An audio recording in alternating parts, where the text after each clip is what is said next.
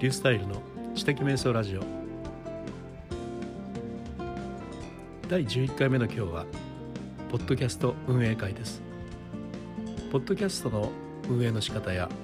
機能などについて語ります。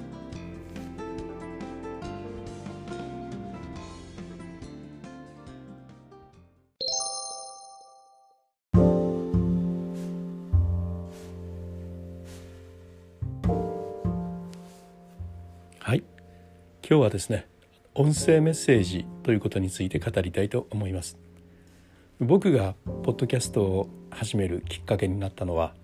あの昨年からあの郵便屋さんが電子書籍を出されてそこでポッドキャストについてちょっと気になり始めたんですがあ今年になって1月3日に倉下忠則さんがご自身のポッドキャストに呼んでくださってそしてそこへ出演をさせていただいたということが、大きなきっかけになっているんですが最後に背中を押してくれたのがですねツイッターでの私のフォロワーの方でいらっしゃるつば九郎さんという方ですね。その方がポッドキャストを始められたんですね。それが非常に私の興味が出てあの聞かせていただいたらですねあこれはやっぱり自分もとってもやりたいと思ってそれで私も始めたんです。そういう意味でつば九郎さん私のポッドキャストを背中を押してくれた方なんですね。そしてですね先日そのつば九郎さんから私に音声メッセージが届きました。音声メッセージという機能があるのは知ってたんですけれども実際にもらうのは初めてでとってもですね嬉しかったんですね。でその音声メッセージというのはいいもんだなと思いました。でこの音声メッセージというのはですねあのこのポッドキャストの中にあの埋め込んで使うことができるんですね、えー、とても便利だなと思ったんですがつば九郎さんの方にあの了解を得ましてその音声メッセージをここで流していいよということでしたのでですねその音声メッセージをメッセージを聞いてください。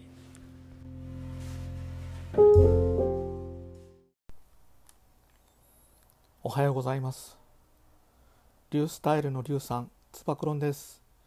いつも、えー、ツイッターおよびポッドキャストとですね、絡んでいただいてどうもありがとうございます。えー、今日はまだですね、あのリュウさんはですね、お仕事の最中と思いますけども、私はちょっと時間ができましたので、えー、初めてですね、音声のメッセージを送らせていただきたいと思います。えー、コーチングマジで受けたいなと。思っています。本当にあの世間知らずでちょっとえー、紆余曲折の人生を歩んできましたので人より経験値がいろいろと足らないもんでですね勉強をしないといけないなと思うことがいっぱいです。それではどうもありがとうございました。つば九郎でした。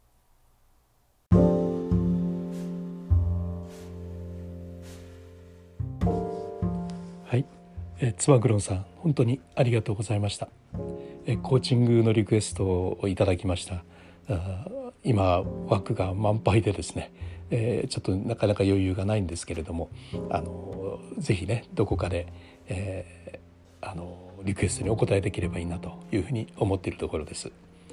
このようにしてあの実際にねいただいたメッセージをこうやって入れ込むことができるということで実は私もあの返信の音声メッセージを返信させていただいたんですがそれをここに載せようと思ったらですね自分が送ったメッセージを見つけることができなかったんですよね。だから自分その音声メッセージの応答ができをこのキャストの中に入れることができるのかどうかちょっと今わからないんですけれどもまた、ね、分かったらあの載せたいとあのお話ししたいというふうに思っているところです。どなたかお分かりの方がおられたらまた教えていただければありがたいなというふうに思います。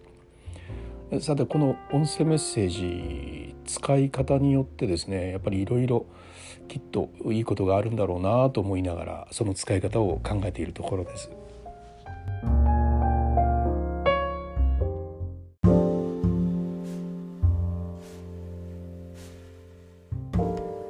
はい、さてこのポッドキャストも第11回目を迎えまして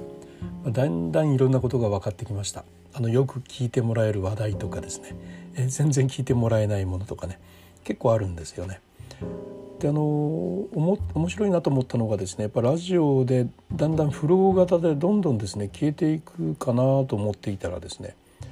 あのブログと同じで過去のな配信がね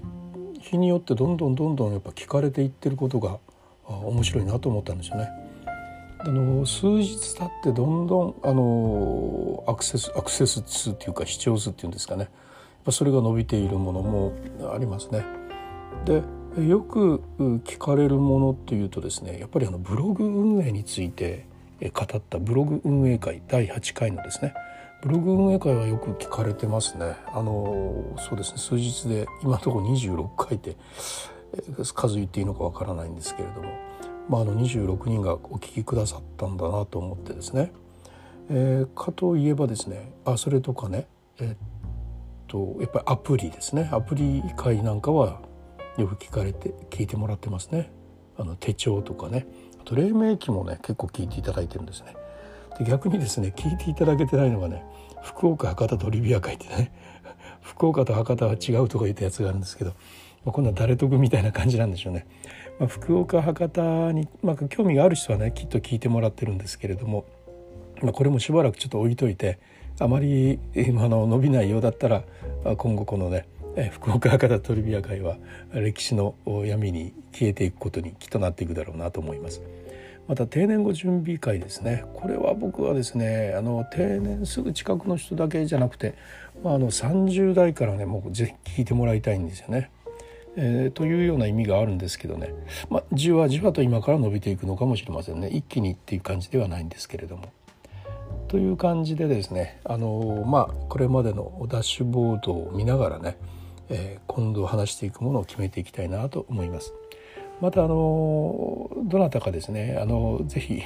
ちょっとここで絡んでいただいてですねあの一緒にここであのなんていうんですかゲストにお呼びして、えー、一緒にお話をするなんてこともねやっていきたいなというふうに思っております。まだしばらくですねこちらの方にたくさん蓄積をしてあ何かやってるなということが結構広く知れ渡ってきたぐらいからね、えー、やっていければなというふうに思っているところです。